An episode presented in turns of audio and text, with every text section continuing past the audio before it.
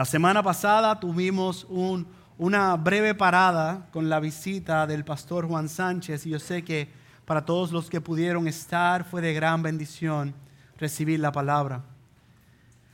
Hace dos semanas nosotros retomamos nuestro tiempo en nuestra serie de Cristo es mejor en el libro de los Hebreos, donde hemos ido aprendiendo que Jesús es incomparable. Él es mayor y mejor que los ángeles, que Moisés, que Aarón, que toda la línea de sacerdotes. Y en el último mensaje que predicó el pastor Félix hace dos semanas, vimos que Él es mejor y mayor que Melquisedec. Hoy nosotros vamos a comenzar la transición y como pueden ver en la pantalla, hemos usado esta imagen para ayudarnos a saber dónde es que estamos al estudiar esta carta. Y hoy vamos a comenzar esa transición donde vamos a comenzar a ver que Jesús es mayor y mejor que la ley. No vamos a entrar completamente porque todavía el autor tiene algo que decirnos de la función sacerdotal de Cristo Jesús, de Jesucristo como el sacerdote preeminente. Como escribió el pastor autor de esta carta en el verso 22 del capítulo 7, Jesús verdaderamente ha venido a ser fiador de un mejor pacto. Y esta mañana nosotros vamos a ver la necesidad del nuevo pacto comenzando por apuntar a la superioridad del sacerdocio del Rey Jesús. Así que acompáñenme, vamos a leer a través de Hebreos 8. Y luego de leer vamos a orar y vamos a comenzar nuestro tiempo de estudio. He titulado este mensaje, Mayor sacerdote, mejor pacto. Leemos la palabra del Señor. Ahora bien, el punto principal de lo que se ha dicho es este. Tenemos tal sumo sacerdote que se ha sentado a la diestra del trono de la majestad en los cielos, como ministro del santuario y del tabernáculo verdadero, que el Señor erigió, no el hombre, porque todo sumo sacerdote está constituido para presentar ofrendas y sacrificios por lo cual es necesario que este sumo sacerdote también tenga algo que ofrecer.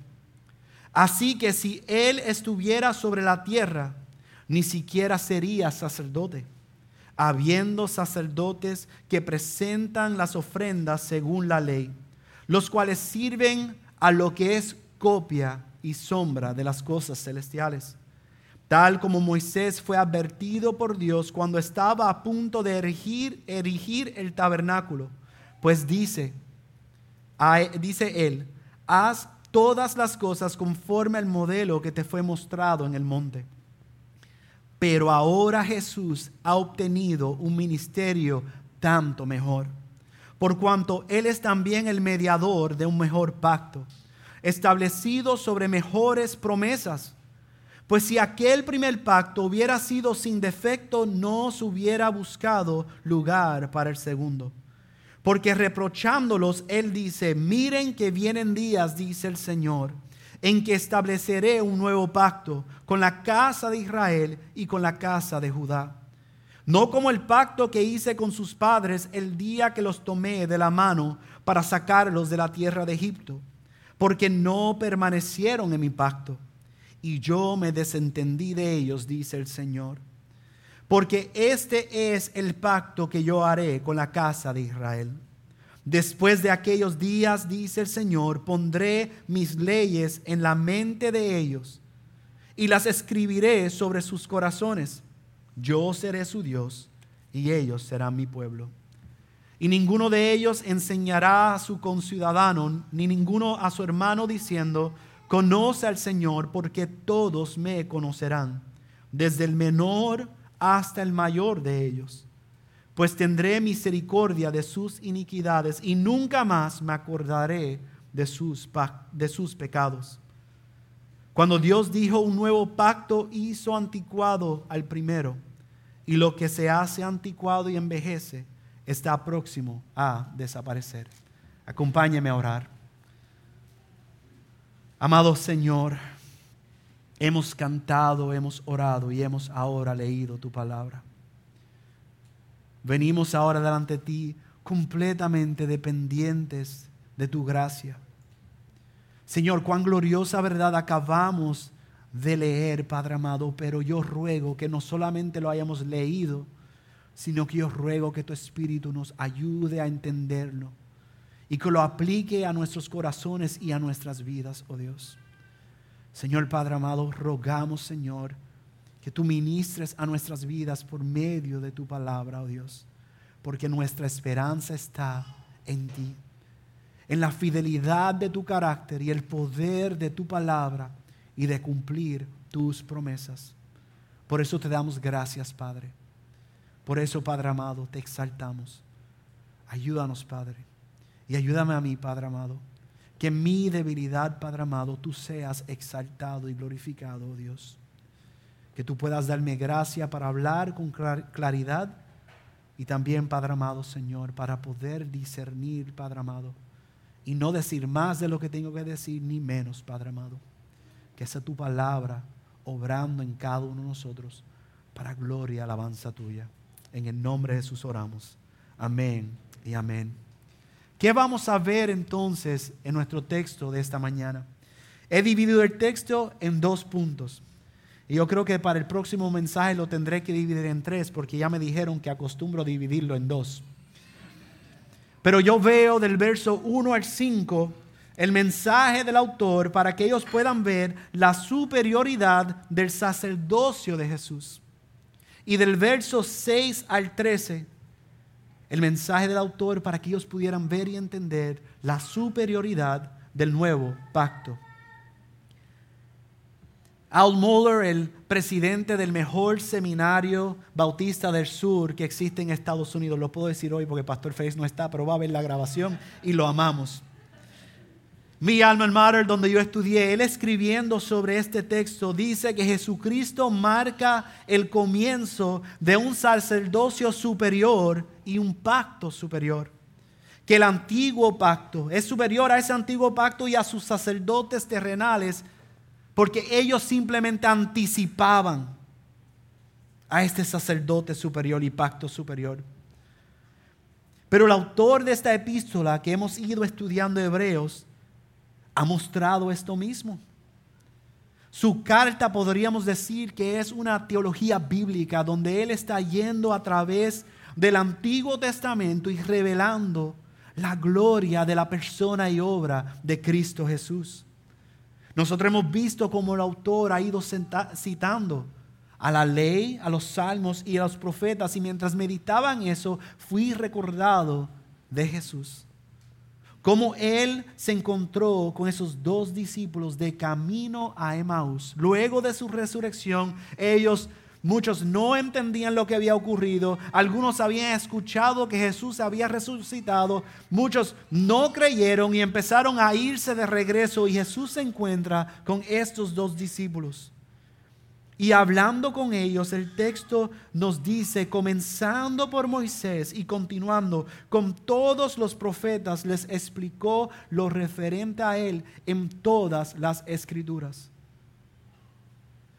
Mi hermano, mi anhelo a la luz del texto que nosotros acabamos de leer y que vamos a poder ver, es que estando abiertos nuestros ojos a la preeminencia de Cristo Jesús, arda nuestro corazón y seamos movidos, que nuestra voluntad, nuestro andar sea movido para amarlo, para proclamarlo y para vivir para su gloria. Así que con esto en mente vamos a ver el primer punto y pueden seguirme en sus Biblias de los versos 1 al 5 al considerar la superioridad del sacerdocio de Jesús. Mirando el primer verso es importante ver cómo el autor comienza esta porción de su carta. Recuerden, en ese momento le está escribiendo una carta, no hay capítulo y versículos, hay una idea que está desarrollando el autor de esta epístola, este pastor preocupado y que ama a su audiencia. Y miren las palabras que usa. Ahora bien, el punto principal de lo que se ha dicho es este. Tenemos tal sumo sacerdote. Recordemos lo que el autor ha ido diciendo desde el capítulo 1, describiendo a Jesús, describiendo a Jesús como mejor y mayor que Moisés, que los ángeles, que los sacerdotes y exaltando Jesús como sacerdote. Y ahora les dice, tenemos tal sumo sacerdote. Esto es importante porque nosotros podemos mirar y apreciar el sacerdocio superior de Jesucristo y no creer y estar bajo su sacerdocio. ¿Me, siguen? Pero Él está diciendo a este grupo de hermanos, tenemos tal sumo sacerdote. Así que luego de resaltar la supremacía del sacerdocio de Jesús sobre Melquisedec y Aarón, Él apela a ellos a este grupo de creyentes judíos que recordemos estaban siendo tentados a regresar al judaísmo a causa de la persecución. Él está diciendo, no regresen. ¿Por qué? Porque tenemos tal sumo sacerdote. Ahora es importante porque cuando Él dice, tenemos tal sumo sacerdote, hay otro lado de esa aseveración. Es que no todos tienen tal sumo sacerdote. ¿Ves? Porque su sacerdocio solo es eficaz, eficiente para aquellos por quienes Él intercede y a quienes Él representa. Recuerden, Jesús tuvo que venir en carne para poder ser un hombre como nosotros, para poder representarnos como nuestro sacerdote. Y solo aquellos que hemos creído en Él podemos decir que Él nos representa como sacerdote ante el Padre. Y miran esto. Este sacerdote, su no se encuentra en la tierra. Miren cómo continúa describiendo dónde él se encuentra. Porque él, este sacerdote, se ha sentado a la diestra del trono de la majestad en los cielos. Esta, esta, expresión, esta imagen, esta explicación, Él está diciendo, Él está sentado a la diestra de Dios mismo. En otras palabras, Dios el Hijo ha sido exaltado nuevamente al lugar que le corresponde, a la diestra de Dios el Padre. Entonces vemos, es interesante porque en ningún lugar nosotros podemos apreciar a otro sacerdote donde se... Pero aquí nosotros somos recordados la línea de pensamiento que trae el autor del capítulo 7, donde el Señor Jesucristo siendo mayor que Melquisedec, es el verdadero rey y sacerdote celestial. Él está soberanamente gobernando y ministrando a favor de su pueblo delante de la presencia de su Padre. Y miren lo que continúa diciendo el, verso 2. Como ministro del santuario y del tabernáculo verdadero que el Señor erigió, no el hombre. Recuerden esto, los sacerdotes terrenales solo tenían acceso al lugar santísimo una vez al año. Una vez solamente podrían entrar. Y esto por medio de uno, un sumo sacerdote. Pero para poder entrar necesitaba muchos sacrificios.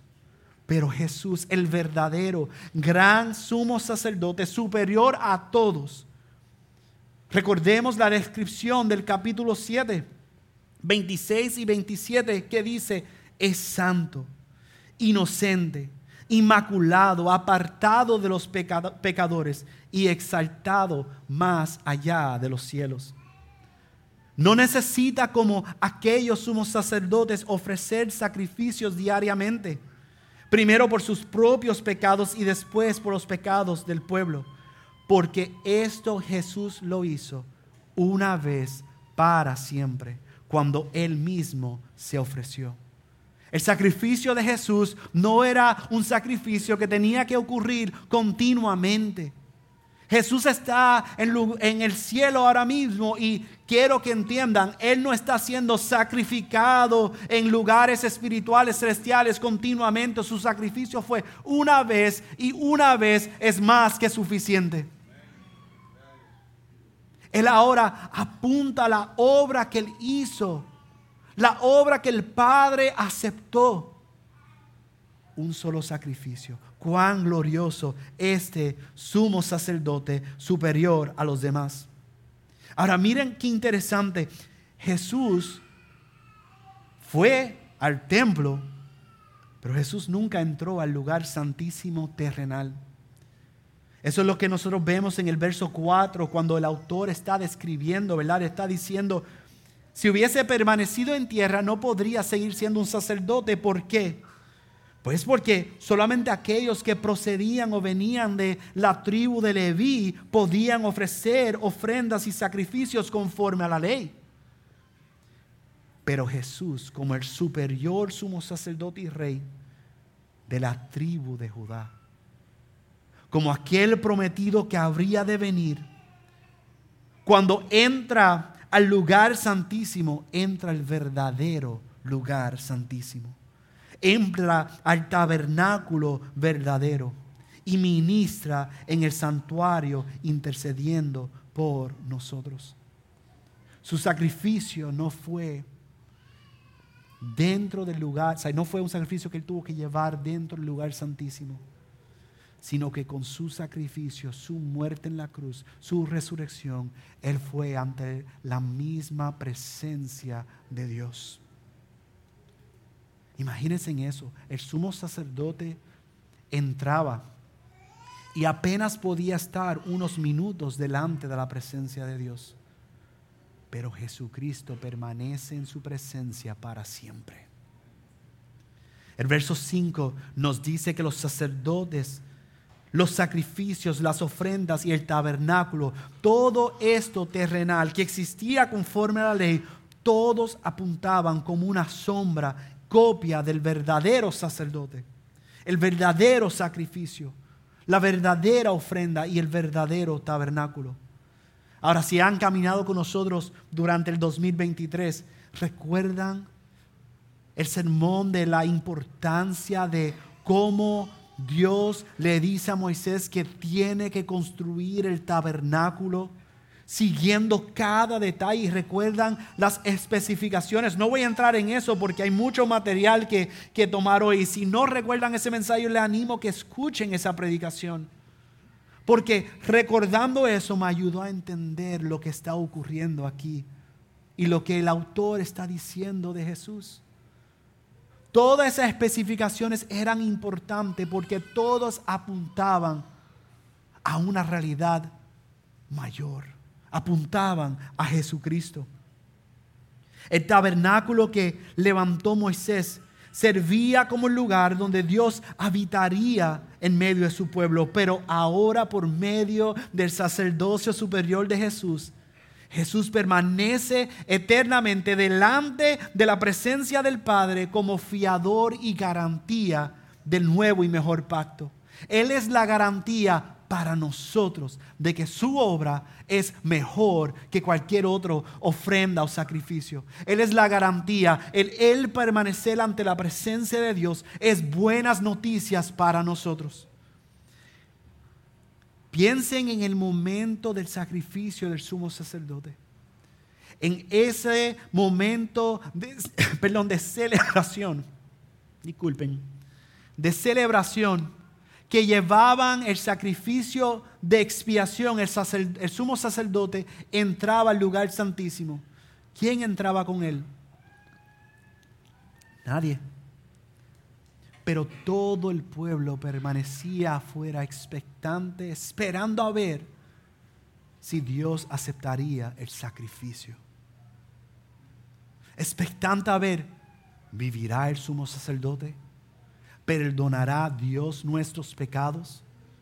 Entonces, ¿cuánto más mayor, más grande, mucho más mejor es que Jesucristo entra a la, presencia de Dios, a la presencia del Padre, a la presencia del Santo, Santo, Santo y puede permanecer ahí. Esa es la garantía de que este pacto, este nuevo pacto, amada iglesia, es mucho mejor. Lo cual nos lleva a nuestro segundo punto, la superioridad del nuevo pacto El verso 6 comienza diciendo, pero ahora Jesús ha obtenido un ministerio tanto mejor, por cuanto Él también es el mediador de un mejor pacto, establecido sobre mejores promesas. Podríamos decir en nuestras propias palabras que el ministerio sacerdotal de Jesús es superior, pues por medio de Él recibimos el nuevo y mejor pacto. Y esto basado en mejores promesas. Ahora, eso debe llevarnos a hacernos dos preguntas. La primera, ¿por qué se necesitaba un nuevo pacto? Bueno, conforme a lo que nosotros vemos en esos versos de 6 al 13, hay unas cosas que podemos identificar. Y esas cosas son que el antiguo pacto era imperfecto, era sin poder y era obsoleto. Cuando pensamos que el antiguo pacto era imperfecto, debemos reconocer lo que dice el verso 7. Pues si aquel primer pacto hubiera sido sin defecto, no se hubiera buscado lugar para el segundo. Recordemos, el pacto antiguo, como vimos en el Éxodo, dependía de un sistema sacrificial continuo conforme a la ley. Queda como evidencia de la insuficiencia que tenía ese pacto al considerar la constante necesidad de sacrificios continuos.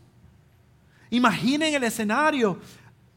Los, los historiadores y teólogos dicen, el sacerdote se podría considerar como un carnicero por la necesidad constante de sacrificar y sacrificar. Y una de las preguntas que yo tengo para, para hacerle al Señor es, Señor, ¿cómo es que tú podías perdonar los pecados por medio de eso? Y yo sé que la respuesta es porque eso apunta a Cristo Jesús, al único sacrificio suficiente para perdonar pecados. Pero en su gracia y misericordia, Él había establecido eso porque Dios en su bondad buscaba habitar entre su pueblo. Pero esos sacrificios, amados, eran insuficientes. Eran insuficientes porque no lograban que recibiéramos el perdón completo de nuestros pecados. La ley, la ley siempre apuntaba a la necesidad de un sustituto futuro, de un sacrificio mejor de un sacrificio, una ofrenda, un sacerdote que habría de venir. Recuerdo las palabras de Abraham cuando iba con su hijo a poder ofrecerle y el hijo pregunta, ¿dónde está el sacrificio? Y Abraham dice, Dios proveerá el sacrificio. Ahora, el antiguo pacto también se encontraba sin poder. El antiguo pacto dependía de actos externos. Por eso el autor, haciendo referencia al profeta Jeremías, describe el problema del pueblo de Israel y de todos aquellos que buscan vivir bajo el antiguo pacto. El verso 9 dice, no permanecieron en mi pacto. Dios permanecía fiel, pero el pueblo no permanecía en el pacto. Es más, en mi tiempo de lectura a través de la Biblia, estoy leyendo otra vez de, a través de Éxodo y yo digo, wow, nuevamente cuán impactante el pensar. Moisés está arriba en el monte recibiendo la ley y el pueblo está abajo adorando a un becerro. Ni siquiera esperaron un poco de tiempo sin ir y violar y violentar el pacto de ser fiel a aquel que los libertó del éxodo, de, Egipto a través del éxodo. Así que recuerden eso, ellos no permanecieron en el pacto. Aunque habían sido librados de la tierra de Egipto, seguían esclavizados del pecado. Y a causa de eso, continuamente y continuamente y continuamente quebrantaban el pacto. Pero también el antiguo pacto es obsoleto. El verso 13, él dice, cuando Dios dijo un nuevo pacto, hizo anticuado el primero. Y lo que se hace anticuado y envejece está próximo a desaparecer. Así que teniendo el nuevo y mejor pacto, el autor de esta epístola a su audiencia a nosotros nos dice, no tenemos razón alguna para buscar regresar a aquello que es, que es, que es imperfecto, que es sin poder y que está por desaparecer porque el nuevo y mejor pacto ha aparecido en Cristo Jesús. Entonces, ¿cuál es este nuevo pacto? Ya vimos por qué necesitamos un nuevo pacto. Ahora, ¿cuál es este nuevo pacto? Acompáñeme ahí en los versos 8 en adelante, citando al profeta Jeremías. Recordemos lo que él dice primero, el nuevo y mejor pacto está basado en mejores promesas de Dios. Y estas mejores promesas de Dios, él apunta al profeta Jeremías. ¿Recuerdan el Salmo 126 que comenzamos? El profeta Jeremías fue un profeta durante ese tiempo de cautiverio donde él advirtió al pueblo diciendo, regresen al Señor porque si no los llevarán cautivos. Y miren las palabras de Dios dado al pueblo. Dice, el nuevo pacto es un mejor pacto basado en la obra de Dios. Y se lo voy a comprobar cuando miremos los versos. Porque Dios es quien dice, verso 8, estableceré un nuevo pacto. El iniciador es Dios. Es una obra de Dios. Él va a establecer un nuevo pacto. Este es el pacto que yo haré. Nuevamente, Dios inicia en su misericordia y su bondad. Mira lo que hará pondrá, pondré mis leyes en la mente de ellos y la escribiré sobre sus corazones. Ya no será en unas tablas de piedra, ya no será en algo externo, será algo que, ocurrió, que, que va a ocurrir internamente en cada uno de ellos que son beneficiarios de este nuevo pacto. Y no solamente eso. El verso 10, yo seré su Dios. Yo seré su Dios. Dios está iniciando una gloriosa obra y todo por su infinita e inmerecida misericordia. Mira que dice el verso 12, tendré misericordia de sus iniquidades y nunca más me acordaré de sus pecados. El antiguo pacto tenía como requisito que el pueblo tenía que recordar sus pecados. Para eso servía el día de la expiación. En ese día ellos recordaban sus pecados, eran llamados a arrepentirse de sus pecados, iban con una ofrenda y sacrificio a causa de sus pecados, expectantes a ver si Dios les perdonara y pudieran vivir un año más. Pero ahora, amada iglesia, por causa del sacrificio de Jesús, no solo han sido perdonados los pecados de todos aquellos que están unidos a Él, sino que también por este nuevo pacto estos creyentes han sido regenerados y han sido reconciliados con Dios. Cuando Él dice que pondrá la ley en, la mente y escribirá, la escribirá en su corazón, está diciendo, les daré un mente nuevo, les daré un corazón nuevo. Estas, estos huesos van a vivir. Está hablando de una nueva creación. Está diciendo que, que, será una nueva creación y que en esa realidad de ser una nueva creación, Él será su Dios y ellos serán su pueblo. Pero el verso 12 nos permite ver algo también. No solamente hay una reconciliación vertical con Dios, sino que también hay una obra de reconciliación horizontal.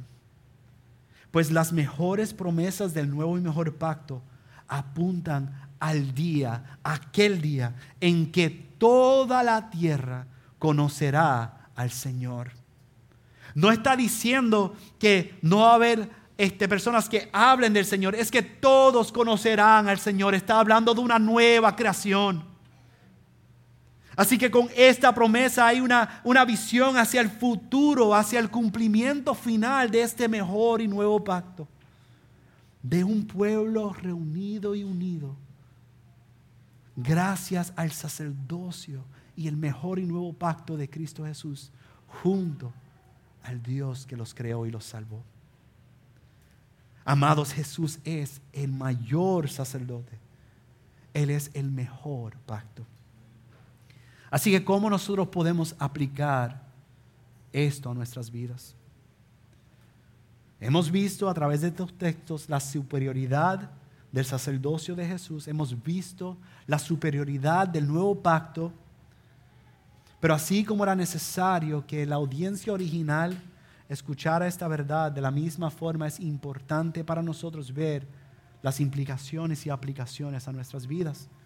Porque si se quedara solamente viéndolo, contemplándolo sin que esa realidad transformara nuestras vidas, sería insuficiente.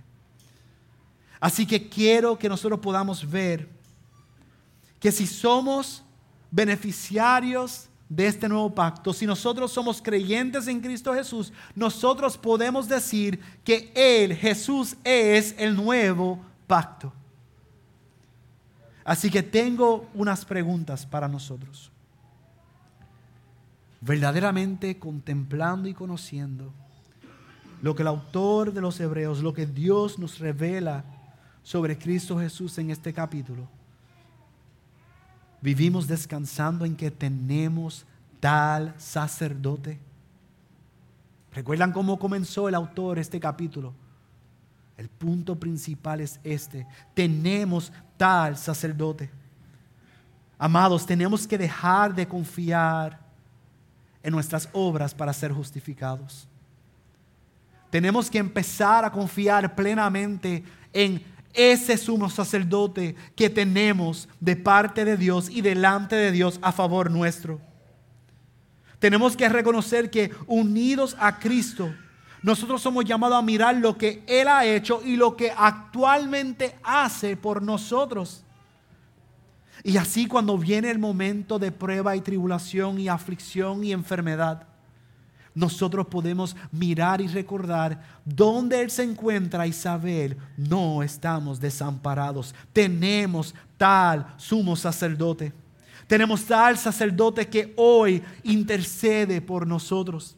Pensar, mientras yo estoy predicando la palabra de Dios, Él está orando por nosotros. Mientras nosotros orábamos, Él oraba por nosotros. Constantemente Él intercede por nosotros delante de la presencia del Padre.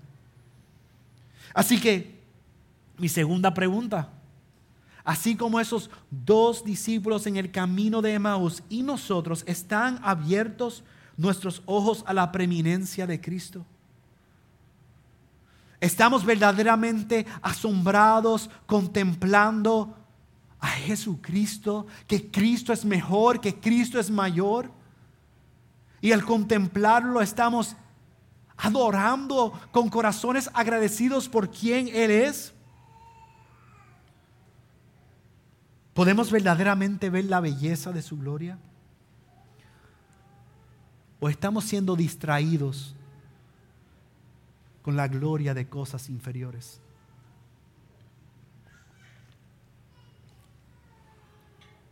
Hermanos, miremos nuestras vidas, miremos nuestro tiempo, miremos dónde está nuestro corazón. Estamos verdaderamente asombrados por la belleza y la gloria de Cristo Jesús incomparable a cualquier otra cosa, a cualquier otra persona. Por eso, al conocer y contemplar a Jesús, mi pregunta, la pregunta y las palabras de sus discípulos, está ardiendo nuestro corazón. Si hemos recibido un corazón nuevo, está siendo movido nuestro corazón y nuestros afectos, nuestra voluntad, nuestras acciones a amarlo, a proclamarlo y a vivir para su gloria plenamente. Vivir Cristo, morir ganancia, que ese sea el latir de nuestro corazón. ¿Es eso lo que está ocurriendo en nosotros, amada iglesia? ¿O nos hemos vuelto frío ante la palabra de Dios? Nos hemos vuelto sin empatía ante la revelación más gloriosa. Si nosotros pudiéramos en esta hora verdaderamente ver el esplendor de la gloria de Cristo, como está describiendo el autor de los Hebreos, yo te aseguro que nuestro corazón ardería. Nuestro corazón ardería por amor a aquel, por la obra que él hizo. Nuestra voluntad sería seguirle. Como los discípulos que dijeron, ¿a quién más iremos? Tú tienes palabra de vida. Cada momento de nuestra vida, cada decisión que tomemos sería enfocado en que podamos vivir para la absoluta y completa gloria y exaltación de su nombre.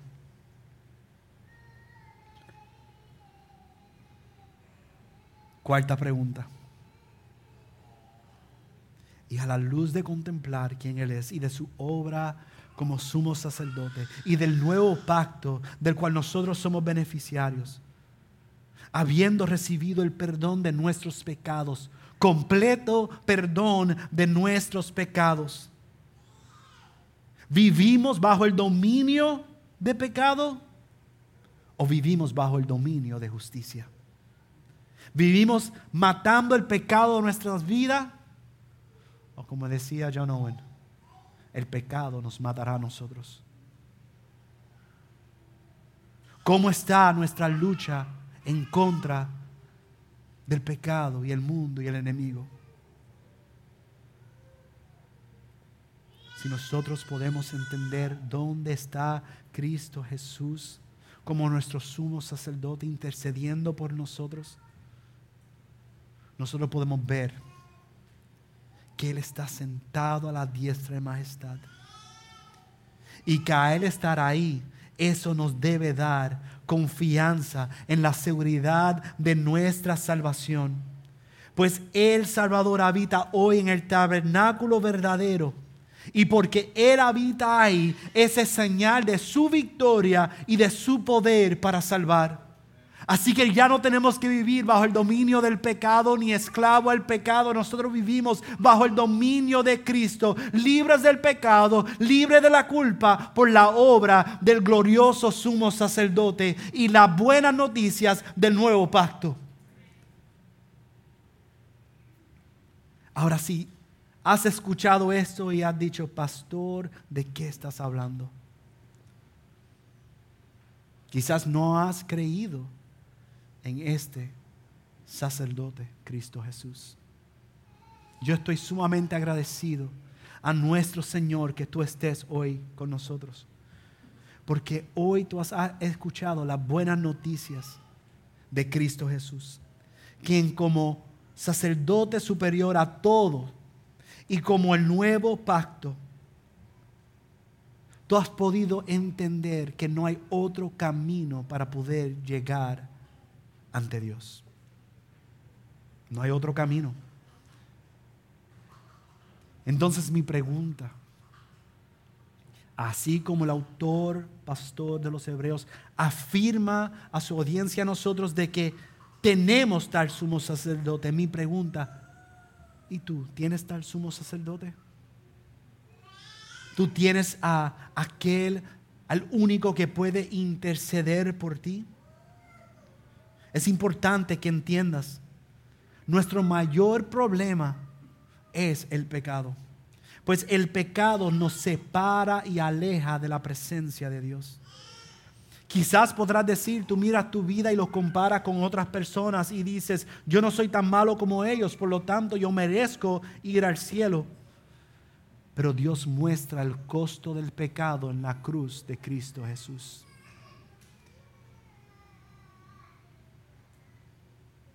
Así de horrendo es el pecado. Era necesario la muerte del Hijo de Dios en nuestro lugar, siendo Él inocente, siendo Él santo, siendo Él sin defecto, siendo Él sin pecado. Era necesario ese sacrificio perfecto. Así de horrendo es el pecado. Dios nos muestra por medio de la cruz de Jesús que nuestro pecado y su santidad son incompatibles. Pero aún ahí hay una oportunidad de buenas nuevas.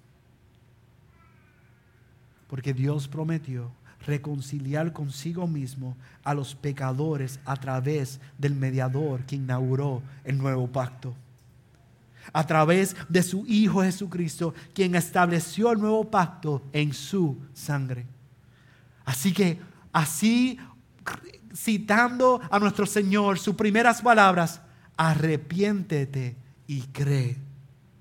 Si te arrepientes y crees, tú serás parte del nuevo pacto en Cristo Jesús. Pero no presumas el perdón. No tardes, no arrastres los pies. No presumas que vas a recibir perdón y misericordia porque solo se puede recibir por medio del sacrificio de Cristo Jesús. Para cerrar, quiero cerrar con las palabras de un teólogo y pastor, quien a reflexionar sobre este texto y la necesidad de la encarnación de Cristo escribió, Jesús estando en gloria, es el principio para entender, partió como hijo de Dios regresó como hijo de Dios y también por razón de la encarnación como hijo del hombre. Partió como Señor, regresó como Señor y también como ministro en nuestro nombre en presencia del Padre. Partió como rey, regresó como rey y también como sumo sacerdote e intercesor por aquellos a quienes no se avergüenza de llamar hermanos. Partió como soberano, regresó también como Salvador. Amada iglesia, Jesús es el mayor sacerdote. Jesús es el nuevo y mejor pacto. Yo ruego que el que tenga oídos para oír haya escuchado la voz del Señor. Oremos. Amado Padre, te exaltamos y damos gracias por tu palabra y por la gloriosa realidad de quién es Cristo. Él es el nuevo pacto. Y hoy nosotros tenemos descanso y paz porque Él intercede por nosotros ante el trono celestial. Señor, cuán buenas noticias que todos nuestros pecados, todos quedan perdonados en la cruz. Y cuán buenas noticias de saber que no solamente somos reconciliados contigo, Señor, sino que hemos sido regenerados para como una nueva creación, bajo el poder de tu Espíritu, obedeciendo tu palabra, podemos vivir para tu gloria. Así que rogamos, Padre amado, que tú puedas seguir transformando nuestras vidas por medio de tu palabra que arda nuestro corazón, que nuestros afectos sean cambiados, que no se quede solamente en nuestras cabezas. Y que cambiado nuestros afectos sea movido nuestra voluntad. Que vivamos de tal forma que digan que somos discípulos de Cristo Jesús. Y que podamos cantar y proclamar al que intercede por nosotros a que nosotros esperamos, al Señor y Salvador Jesucristo, en cuyo nombre oramos. Amén y amén.